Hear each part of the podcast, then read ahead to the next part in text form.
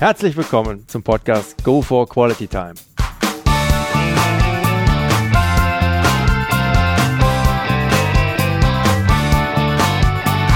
Hier werden wöchentlich spannende Persönlichkeiten interviewt, um mit deren Erlebnissen und Erfahrungen zu mehr Lebensqualität in ihrem Alltag beizutragen. Mein Name ist Detlef Massorts. Ich fühle mich als Weltbürger an vielen Orten dieser Welt sehr wohl habe riesigen Spaß am internationalen Networken und bin obendrein noch ein begeisterter Fußballer. Ich freue mich sehr, heute als Gast Ronald Kandelhardt begrüßen zu dürfen. Heute mit dem Teil 3 der Folge 47 mit Anfang 50 auf zu neuen Ufern ins digitale Nomadentum. Hallo Ronald. Hallo Detlef.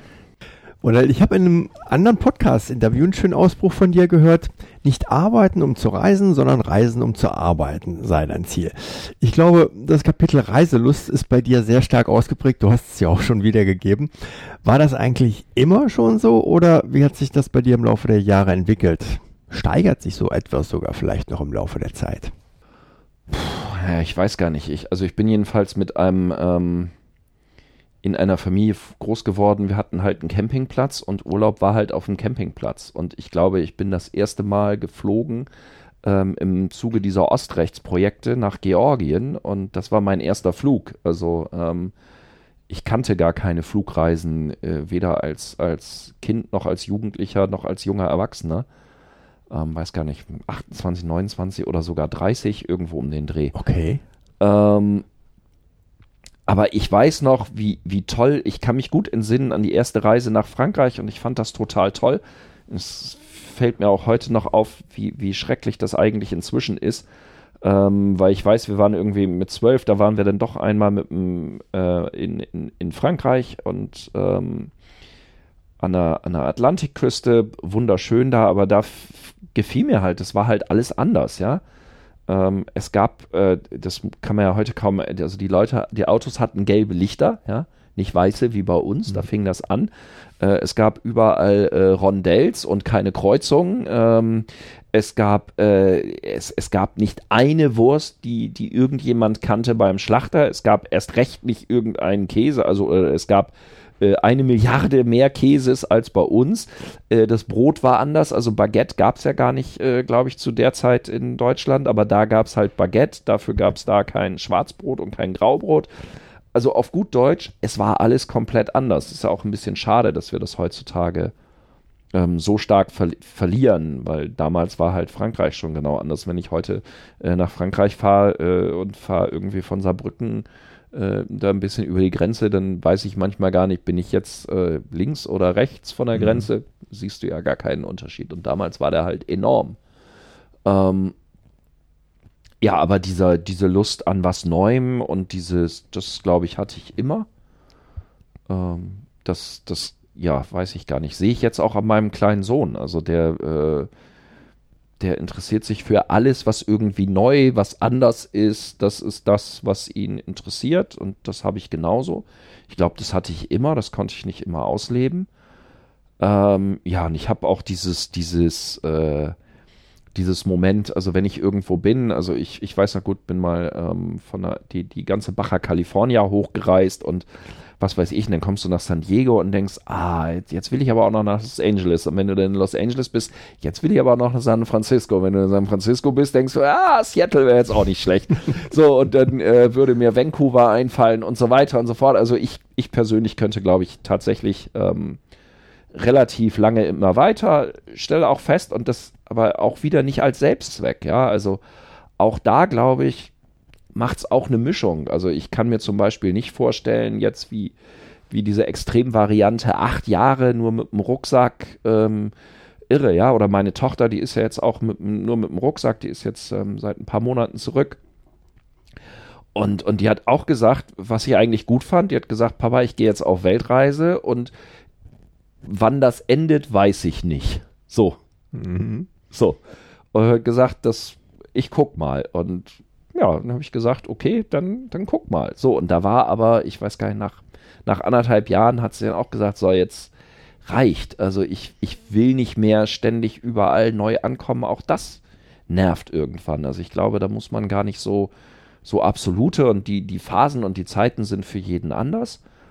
Aber ich glaube, gehöre zu denen, wo die, wo die etwas länger wären als bei anderen, aber ich wäre auch nicht der, der da ewig rumreist. Aber ähm, ja, ich finde schon, dass man auf Reisen, ähm, also äh, gerade, also wenn du jetzt von Asien wiederkommst nach Deutschland, also dann, dann denkst du, mein Gott, was ist das hier für eine, ja, für eine Ruhe, will ich mal so sagen. Also ähm, da ist Wuling, da ist Leben, da ist Tovabo, da sind natürlich äh, viel, viel mehr junge Leute äh, als bei uns und, und dann kommst du hierher und denkst, das ist schon irgendwie was, was Künstliches, ja. Also, ähm, also das setzt auch ganz viele ähm, Perspektiven zurecht, in beide Richtungen. Also sowohl es gibt im Ausland ganz viele Dinge, die ganz, ganz viel besser sind, als auch umgekehrt. Also als auch, äh, dass man mal äh, wenn man hier die ganzen Schreihälse sieht, die, die behaupten, hier sei alles schrecklich, dann kann man nur sagen,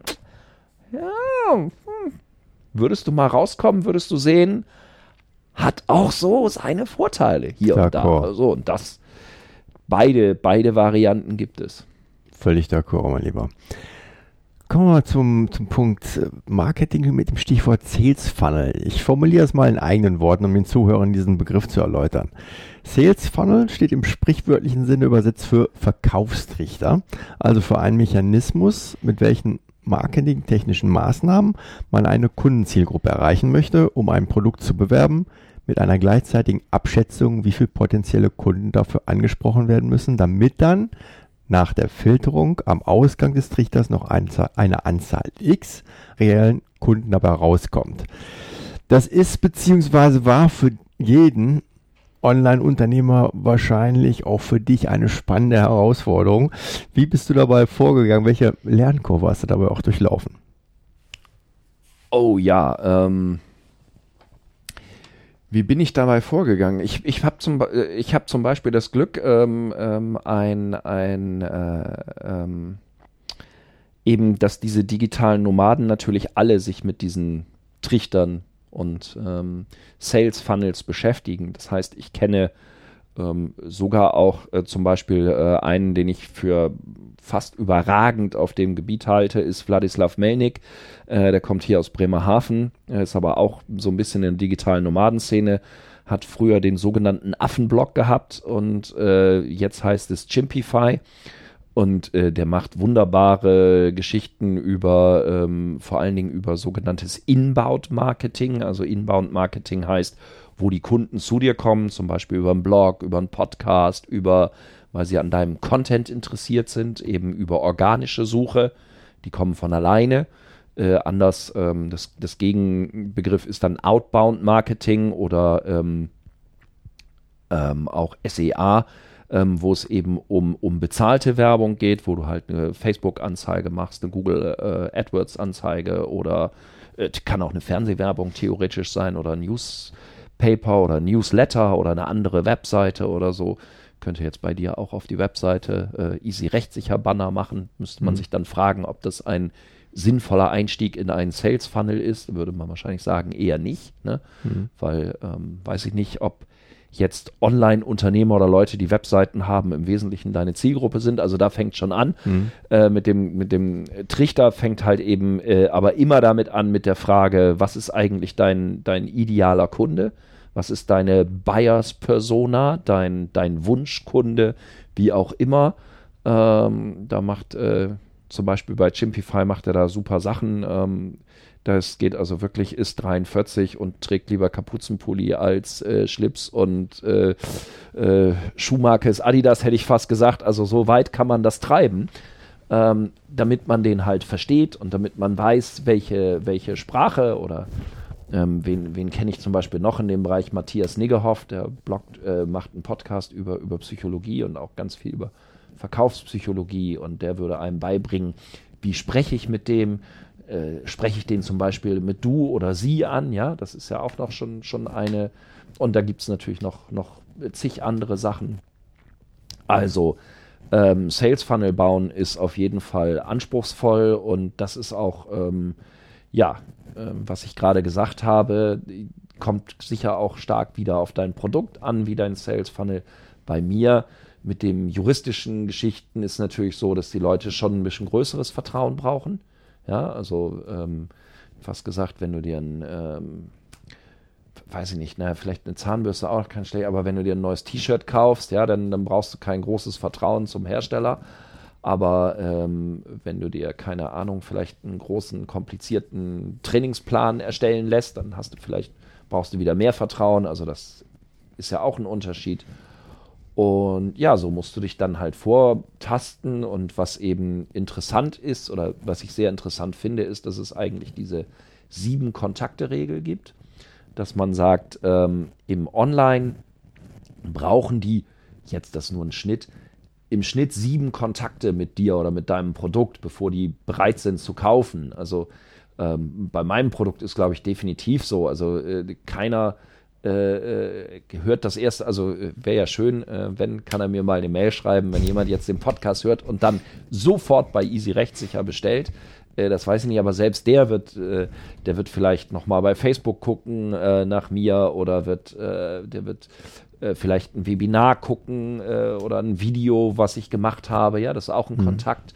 Oder wird vielleicht auf der Webseite, auch das ist ein Kontakt ähm, und so brauchen die halt ein Weilchen, bevor die sehen, ah, okay, den, den hätte fast gesagt, den gibt es wirklich. Ähm, äh, die müssen auch dein, dein Produkt verstehen und die Art, wie du die Lösung und so weiter. Also das, das braucht schon so seine Zeit, ja. Und aber äh, muss man auch ganz klar sagen, je besser natürlich dein Sales Funnel, ähm, desto besser kannst du verkaufen. Und mein Sales Funnel ist mit Sicherheit zum Beispiel auch von ideal immer noch weit entfernt, weil muss man auch sagen, man, also das ist ja das, was ich sage. Ja, das Produkt ist fertig, das ist 20 Prozent. Und es ist wirklich 20 Prozent. Ein Sales Funnel bauen, ja, wo das, das fängt an, du musst eine Landingpage haben, du hast, äh, du, du musst irgendwie versuchen, im Idealfall, dass du die Leute per E-Mail ansprechen kannst. Also musst du sie irgendwie in Newsletter kriegen, möglichst, damit du, dann musst du Newsletter-Abfolgen haben, musst den Leuten, musst dir überlegen, ähm, was will der jetzt eigentlich hören? Warum hat er sich angemeldet? Was, was interessiert den? Was ist sein Problem? Das musst versuchen, ihn da abzuholen, musst versuchen, dass du in der nächsten Mail darauf aufbauend ihn, ihn weiter dazu bringst, sozusagen zu verstehen, ähm, warum du vielleicht ein, ein, sinnvolles Angebot, das kann auch, also ich meine, das ist ja auch, also das ist ja nicht umsonst ein Trichter, das ist vielleicht auch gar nicht schlecht und gar nicht schlimm. Also wenn die Leute ähm, rausfallen dann aus dem Trichter ist auch nicht schlimm, ja. Also äh, im Idealfall hast du nur Wunschkunden oder hast du nur glückliche Kunden. Und wenn die Leute, die du nicht ansprichst, dann in diesem Trichter eben auch aussortiert werden, ist auch ein Vorteil. Mhm. Ja, also äh, muss ja, muss ja nicht mal nur immer nur auf die Kunden bezogen sein. Aber äh, das ist eine unglaubliche Arbeit. Also mhm. das ist, und ist wirklich ähm, viel mehr Arbeit, äh, Arbeit, wenn, wenn mir jetzt irgendjemand sagt, ja, ich habe die Idee für das und das, sage ich ja, pff, das ist auch eigentlich gar nichts. Ja? Also hm. ähm, es fängt erst an mit Machen. Ähm, machen ist das Wesentliche. Aber dann eben auch, selbst wenn du gemacht hast, wie gesagt, du bist bei 20 Prozent. Und dann geht das Marketing los. Die PS dann auf die Straße zu bringen, ja. Genau. Wie würdest du den Anwalt Ronald Kandelhardt charakterisieren? Wie unterscheidest du dich von anderen Anwälten? Worauf legst du da auch Wert bei der Unterscheidung? Ja, also ähm, das muss ich ja, ähm, also ich, wie gesagt, ich bin nicht komplett ausgestiegen, im Moment jedenfalls nicht. Das wird mit Sicherheit kommen. Ähm, ich habe auch noch ein paar ganz, ganz wenige letzte Fälle von ganz alten ähm, Mandanten und ähm, will mir eigentlich auch, werde mir auch immer die Option offen halten, auch zu Anwalt. Ich finde, Anwalten ist ein, ist ein ist ein toller Beruf, auf jeden Fall. Also ist nicht, nicht so, dass ich keine Lust hatte zu arbeiten oder dass ich Burnout hatte oder all diese, also äh, wenn wir vorhin nochmal über die Motivationen reden, also es war nicht so, dass ich war schon mit, mit Details unzufrieden und war auch damit unzufrieden, dass ich das im Wesentlichen konnte und dass ich neue Herausforderungen suchte, aber ich war nicht komplett genervt oder habe gedacht, um Gottes Willen, das ist voll der da, da kann ich mich überhaupt nicht mehr wiederfinden. Nee, ich habe eigentlich immer gerne gearbeitet und äh, anwaltet. Und je, wenn ich jetzt zwischendurch mal anwalten muss, stelle ich fest, auch äh, gerade wenn man es länger nicht mehr gemacht hat, macht es auch richtig Spaß. Ähm, wie würde ich mich kennzeichnen? Ähm, naja, ich habe, glaube ich, schon gesagt, also ich, ähm, ich bin schon jemand aufgrund der Herkunft, lange Uni und so, der, der auch sehr stark auf, auf Jura Wert legt. Ähm, und das juristisch richtig machen. Auf der anderen Seite stellt man eben halt sehr schnell fest, dass ähm, das maximal ein Element ist ähm, von, ähm, von der Juristerei und dass es auch äh, da natürlich längst nicht nur darum geht und dass äh, auch nicht immer der gewinnt, der die besten juristischen Argumente hat. Ähm, so und von daher, ähm, ja, ich war, glaube ich, bin schon jemand, der, sage ich mal, eher so ein bisschen vorausgehend ist, der ein bisschen auch schon durchaus kämpferischer sein kann, aber niemals als Selbstzweck. Ähm, das habe ich ja schon gesagt, dass ich eben auch mich gerade auch um Mediation dann gekümmert habe. Also ähm, da, wo man nicht kämpfen muss, und das ist viel seltener der Fall, ähm, als man denkt. Da gibt es, da finde ich auch andere Lösungen viel besser, aber es gibt eben auch Phasen, da muss man einfach mal äh, sagen, Seller. Ja? Also ähm, bin ja Fachanwalt für Handels- und Gesellschaftsrecht und gerade äh, so gesellschaftsrechtliche Auseinandersetzungen oder Unternehmensauseinandersetzungen können ja schon in so einer Art Wirtschaftskrieg ausarten und da gibt es auch mal Phasen, wo man dann einfach ähm, auch Krieg betreiben muss. Das muss man dann auch können und aushalten und aushalten können und durchhalten können. Ähm, ja, das sind, glaube ich, so, also schon einerseits das Kämpferische, aber immer das definitiv primäre Bemühen, das zu vermeiden. Also ich habe, äh, wenn irgend geht, äh, ich weiß gar nicht, wo habe ich das denn gerade noch gesprochen, dass ich, äh, ähm, wie, wie das denn so ist mit anderen Anwälten. Und da habe ich auch gesagt, ähm, ich finde das häufig gut, wenn auf der anderen Seite ein, ein Anwalt ist, der die Komplexität, hätte ich fast gesagt, auch versteht und nicht einen, der sagt, oh, durch hier und äh, weil, weil ganz häufig findet man dann eben auch besser Lösungen. Also ähm, ich weiß, dass ich oft zu Mandanten gesagt habe, ich hoffe, der geht zum guten Anwalt, weil das schreit nach einem Vergleich in einer bestimmten Richtung und, und das kriegt man aber nicht hin, wenn jemand auf der anderen Seite nicht auch sieht, dass genau an der Stelle dass dann das ganze Kartenhaus dann zusammenbrechen droht. Und das ist, glaube ich, wichtig. Mhm. Kommen wir mal auf den Punkt soziale Einrichtungen. Du spendest nach wie vor, wenn ich da richtig informiert bin, Teil deines Einkommens für, für soziale Einrichtungen. Welche Einrichtungen sind das und was ist deine Triebfeder dafür? Äh, ja, ja, auch also, also zurückgeben. Also ich ähm, ein, ein Bereich, wo ich sozusagen spenden muss, ist, dass ich meinen Carbon-Footprint verringere bei den vielen Reisen. Ähm, das muss man, muss man, glaube ich, machen. Ich weiß, das ähm, sehe jetzt öfter, öfter in meiner Timeline, dass Leute irgendwie Klimawandel und so äh, und meinen, das ist alles irgendwie von der Obrigkeit gemacht, damit wir vielfährige Untertanen sind.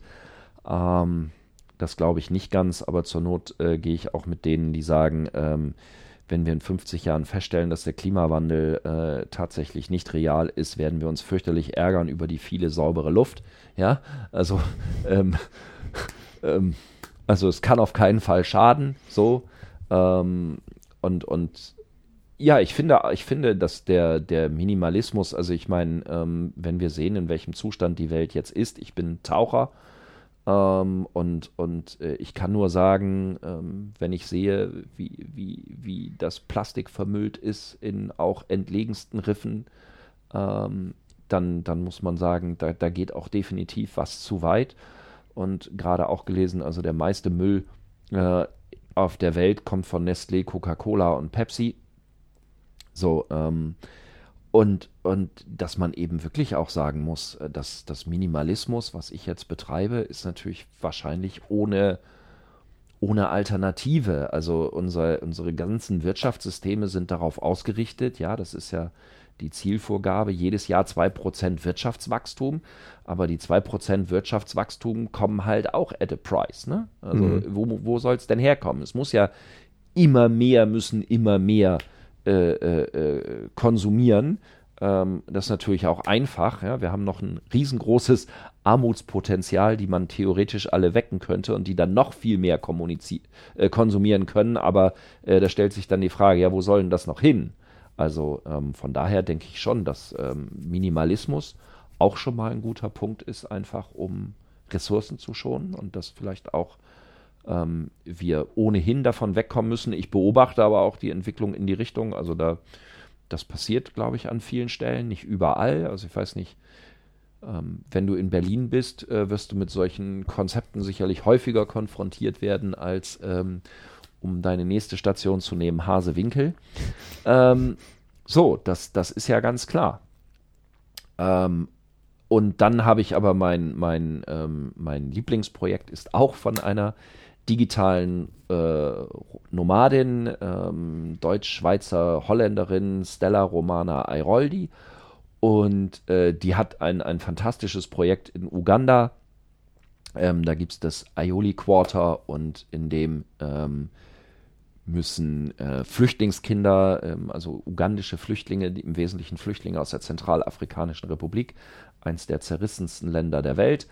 Und ähm, da ist es so, dass die äh, kleine Kinder im Steinbruch arbeiten müssen. Ähm, also als, als Fünf-, Sechsjährige fangen die an, da Steine zu klopfen und verdienen dann da irgendwie 20 Cent am Tag, wenn sie acht Stunden oder zehn Stunden Steine klopfen. Und äh, die hat jetzt also schon, schon länger, schon auch inzwischen recht erfolgreich und ähm, die macht also Sponsorships für die Kinder. Das heißt, ähm, in, in, äh, in Uganda kostet die Schule Geld, also die kostet in Anführungsstrichen nur äh, 200 Euro im Jahr und dann kannst du so ein Kind zur Schule schicken und äh, muss dann auch eine Schuluniform haben. Also man, man sponsert dann so ein Kind und die schickt diese Kinder halt in die Schule. Die holt die aus dem Steinbruch. Für jedes Kind, was sie einen Sponsor hat, holt sie die aus dem Steinbruch und die gehen dann in die Schule. Ja, und das mit dem Steinbruch, also das Schlimme ist, dass die natürlich auch keine äh, Schutz haben. Also die, die, die meisten davon sind mit 18 blind, weil denen halt ständig die Steine in die Augen fliegen. Also unsäglich. Mhm. Und ja, und die, die holt sie da halt raus und, und schickt die zur Schule und unterstützt auch die Familien und so. Also wir haben dann jetzt auch äh, dann, dass sie eben gesundheitlich, wenn da mal Probleme sind, dass man die da auch unterstützt. Ähm, äh, Cornell, mein Programmierer, war jetzt gerade unten in Uganda. Ich habe es leider noch nicht geschafft, da hinzukommen, weil ich ähm, ja, mit Kind ist teilweise schwierig und, und ohne Kind will ich halt nicht so, so lange weg sein und, und Uganda lohnt sich halt nur für länger. Ähm, aber der, der war halt da und äh, wo es halt weitergehende Projekte gibt, dass man eben versucht auch ähm, da ähm, Leute zu finden, die dann eben Computer beibringen und, und, und überhaupt irgendwie die Leute ausbilden. Und äh, wenn man sieht, äh, mit was für einem Eifer, und sie macht dann immer auch Videos und so und wie die, äh, wie ernst die da Schule nehmen und wie fürchterlich dankbar natürlich die Familien sind. Also wenn die da durchgeht, dann, dann rennen ihr äh, Hunderte von Frauen hinterher und, und halten ihr die Kinder hin mhm. und sagen, bitte mein Kind auch. Ja, also es ist unglaublich. Und das finde ich ein, ein super Projekt, wo ich natürlich sozusagen auch ähm, ganz nah dran bin. Da fühlt man sich natürlich auch viel wohler. Also es ist ja immer so mit diesen, mit diesen Spenden, dass man immer denkt, wo geht's hin? Ob das alles bei den Großen dann, dann so gut aufgehoben ist und eine andere Geschichte, was wir letzt gemacht haben, ähm, bei, der, bei der Nomad Cruise haben wir halt alle ähm, zum Beispiel gespendet für äh, so ein Projekt aus, äh, ein, ein, super Projekt in Bali, die, ähm, die dort die Menschen ausbilden. Also Bali ist ähm, Plastik ähm, stark, also Plastikmüll im Meer ein riesengroßes Problem und das sind balinesische Mädchen, 14 ähm, die ein riesengroßes Programm inzwischen mit einem riesen Impact ähm, und die da in die Schulen gehen und, und die Leute schulen und den äh, auch die, die Dorfbewohner schulen und so, äh, wie man mit Plastik umgehen muss und dass man das nicht wegwerfen darf und da ähm, riesige Awareness raisen, hätte ich fast gesagt, ich, ich rede zu viel Englisch. ähm, also die, die, die da eben das Bewusstsein dafür ähm, stark vertiefen. Das finde ich auch ein, ein super Projekt. Also Plastik. Äh, und, und ich äh, gehe auch, also wenn ich nicht, also wenn ich in irgendeinem Strand bin, sammle ich auch eigentlich immer das Plastik auf. Also hm. was äh, manchmal gibt es Strände in, gerade in, in, in, Thailand oder in Asien oder so, wo man sagt, das, da brauche ich gar nicht erst anfangen. Also das ist komplett sinnlos, aber ähm, ja, man findet auch in Deutschland am Strand äh, immer wieder mal Plastik und ähm, habe letzt gerade auf Pellworm eine schöne Wattwanderung gemacht und selbst da äh, liegt dann leider der Plastik rum. Ne? Ist so. Das finde ich schon sehr unschön. Ja, schlimm, wirklich. Wird immer noch vielerorts unterschätzt, komplett verdrängt. Aber tolle Projekte, ohne Frage. Stichwort Respekt, welchen Stellenwert hat diese Attitude in deinem Leben? Weiß ich gar nicht. Also ich bin, ich bin gar nicht, also ich bin, glaube ich, tatsächlich nicht so der. Also ich habe keinen Respekt vor. Ich, den hatte ich schon als Kind nicht, gerade wenn, wenn du mich das so fragst, fällt mir das so ein. Ähm, also wenn immer jemand, der ist älter, der musst du Respekt haben. Das war ein Konzept, was mir noch nie eingeleuchtet hat. Ähm, ja, aber, aber äh, also Respekt vor, vor, also Respekt vor Autoritäten oder so. Kann mich noch an, an einen äh, georgischen Professor, der, der reinkam bei mir ins Büro und, und sah einen, einen Kommentar von einem deutschen Rechtswissenschaftler und die hatten die früher alle gelesen und guckte er an und hat, kriegte große Augen und sagte, oh, große Autorität, große Autorität, wo ich, ja, also das alleine das, das Gen habe ich nicht. Ähm, aber äh, Respekt vor Leistung, Respekt vor, ähm, vor Andersartigkeit, Respekt vor anderen Entwürfen und all diese Dinge, Respekt vor, ähm, vor den Schwierigkeiten des Lebens, das ist dann wieder sehr schnell verbunden mit, mit der Dankbarkeit, dass man eben auch dafür dankbar sein sollte, wie gut es einem geht. Ähm, das wäre mir schon sehr wichtig, ja. Mhm. Oder was sind deine Führungsprinzipien? Also mein, mein, mein, mein wesentliches Führungsprinzip wäre, glaube ich, wenn überhaupt, dass ich versuche, die, also erstens versuche die Leute nach ihren Stärken und Schwächen einzusetzen. Also, ähm, also versuche sie zu nehmen, wie sie sind, so und, und dann das Beste draus zu machen. Ich glaube, das wäre mein, mein größtes Führungsprinzip. Also versuch nicht den Leuten irgendwie ähm, aufzuzwängen, wie sie sein wollen, sollen oder müssen. Ähm, was, äh, glaube ich, ganz viel Aufwand erfordert. Mhm. Mag ja sein, dass es in irgendwelchen super Extremfällen auch mal erforderlich ist, aber ich glaube, meistens ist es das nicht. Ähm, aber wenn wir irgendwie was versucht haben beim, bei Mitarbeiterauswahl oder bei der Mitarbeiterführung oder ich jedenfalls, dann war es halt ähm, zu gucken, okay, ähm, was, was kann der, was passt zu dem, was, was ähm, geht ihm gut von der Hand und ihn eben sozusagen an den Stellen einzusetzen, wo man seine Stärken sieht und ihm eben äh, zu ersparen quasi äh, auf den Schwächen. Wobei ich jetzt nicht sagen will, es gibt ja auch Schwächen, auf denen man auf, aber, aber äh, keine Ahnung, wenn ich jetzt einen introvertierten Anwalt habe, ja, dann macht es keinen Sinn, den auf jede Party zu schicken und zu sagen, äh, hier mach Smalltalk und fang neue Klienten, ja, das, mhm. äh, so und dann kann ich natürlich versuchen, den ständig zwingen und, und, und, und zwänge ihn in den Schlips und ziehe ihn am selbigen hinter mir her zu der Veranstaltung, aber äh, ja, das bringt nicht viel. Ne? Mhm. So, aber der ist vielleicht ganz super, wenn es darum geht, irgendwie äh, eine tolle Recherche abzuliefern. Also das meine ich. Ähm, heißt jetzt nicht, wenn, wenn jemand Dinge nicht kann, dass man ihm mehr sparen soll, äh, dass er sie noch lernt. Ja, das meine ich nicht, aber eben gucken, was, was passt zu ihm. Mhm. So. Mhm. Und vielleicht auch, ja, wie kann man, wie kann man sehen, dass er da, dass er da noch besser wird, dass er, dass er sich verbessert, ohne ihn, ähm, ohne ihn, ja, wie soll ich das sagen, ohne ihn dahin zu zwingen oder zu leiten. Ja. Roland, wunderbares Interview. Ja, Langeweile fühlt sich ganz bestimmt anders an. Es ist und bleibt spannend, mein Lieber. Mega spannend wirklich, wie du da gerade unterwegs bist und ich bin sicher, da kommt noch einiges mehr. Ein Anwalt mit Herz und Seele, wie wir so schön im Rheinland zu sagen pflegen, also mit Herz und Seele für die Nicht-Rheinländer. Tolles Interview mit reichlich Einblicken in dein Wirken und weit darüber hinaus, wie ich finde. Und das Ganze auch noch mit reichlich Tiefgang.